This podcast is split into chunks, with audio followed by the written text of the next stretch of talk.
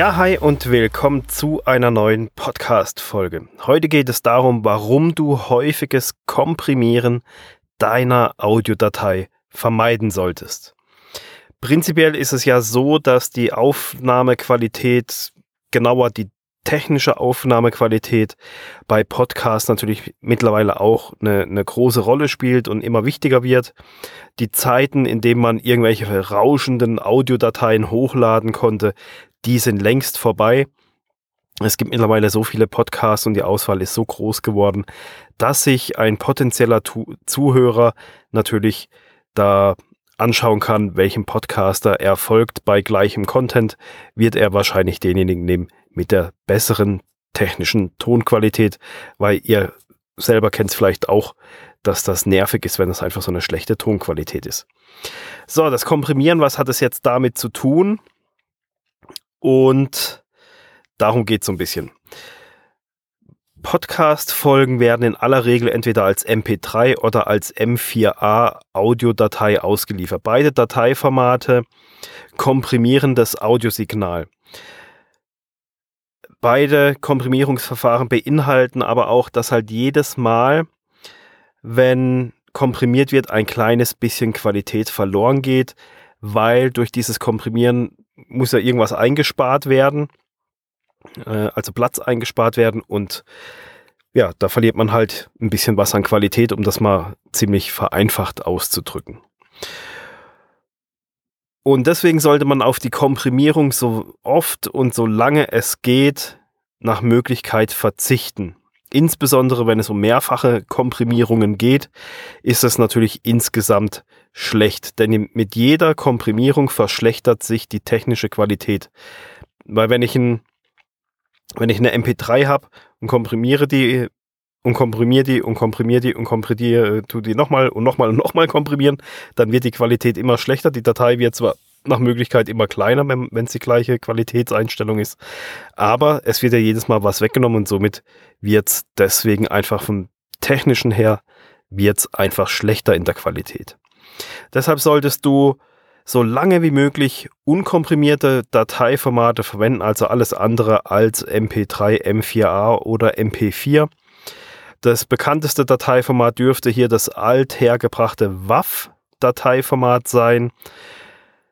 Das Problem bei WAV-Dateien ist, die sind natürlich technisch sehr, sehr qualitätsvoll, aber sie erzeugen riesige Datenmengen. Also jeder, der mal so mit, mit hoher Audioqualität in Stereo aufgenommen hat, der weiß, wie schnell sich da x 100 Megabyte zusammenschustern für eine WAV-Datei. Das ist natürlich gerade heute übers Internet und alles, wo halt vielleicht der ein oder andere Dienstleister hat einen Supporter, der einem die Post-Production macht, ist das vielleicht nicht ganz sinnvoll, da riesige WAV-Dateien zu schicken und ist auch ein bisschen oversized für einen Podcast da eine riesige Stereo-Buff mit, was weiß ich, 44, 48 Kilohertz, 16 Bit zu verschicken. Alternativ dazu gibt es auch das FLAC-Dateiformat. Das ist, äh, kennen viele gar nicht. Das ist ein, ist ein sehr, sehr cooles Dateiformat. Das ist ideal dafür geschaffen, ähm, Podcast-Folgen zu transferieren. Wenn du Podcast-Folgen komprimieren musst, wenn du eine Audiodatei komprimieren musst, dann versuche zumindest die maximal mögliche Qualität da rauszuholen. Bei MP3-Dateien zum Beispiel kannst du eine Komprimierung mit 320 Kilobit pro Sekunde für den Export verwenden. Das ist dann qualitativ deutlich über dem, was, was man standardmäßig für einen Podcast verwendet. Das heißt aber, man hat dann noch Reserven nach unten hin sozusagen und das reicht dann allemal noch, um damit sehr, sehr gut und sehr, sehr weit zu kommen. Was auch noch wichtig ist, insbesondere bei MP3 ist mir das schon mal aufgefallen, dass oftmals vergessen wird, eine konstante Bitrate einzustellen. Das ist noch so ein zusätzliches Ding. Man kann eine MP3 komprimieren mit einer variablen Bitrate. Da sucht sich halt der Codec raus, was wie wo am besten komprimiert wird und, und variiert das so ein bisschen. Das Problem dabei kann sein, dass manches Audioprogramm damit Probleme hat und dann die Qualität einfach noch schlechter wird.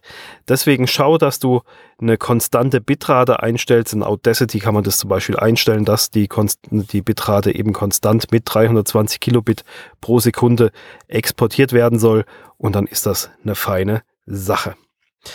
Ich möchte jetzt auch noch ein paar Praxisbeispiele geben, um dir das so ein bisschen plakativer zu klar zu machen, weil das Ganze ist ja jetzt so schon ein bisschen eine technische Abhandlung die jetzt nicht jeder ja direkt so greifbar hat. Deswegen gibt es mal so ein, zwei Praxisbeispiele. Nehmen wir mal an, du nimmst ein Interview auf mit der Videokonferenzsoftware Zoom.us. Die dürfte weitestgehend bekannt sein, wenn man ein bisschen sich damit beschäftigt. Zoom speichert standardmäßig Dateien im M4A bzw. MP4-Format, also sehr, sehr stark komprimiert auch noch um die Datenrate übers Internet natürlich gering zu halten, äh, packt da Zoom ziemlich zu in der Komprimierung. Das hört man auch sehr, sehr gut.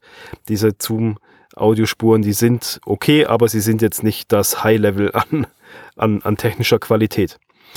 So, jetzt hast du schon eine sehr, sehr stark komprimierte Datei. Die lädst du dir zum Beispiel in Audacity oder in GarageBand und exportierst diese als MP3 mit 128 Kilobit, weil 128 Kilobit, das ist so annähernd CD-Qualität. Das ist okay.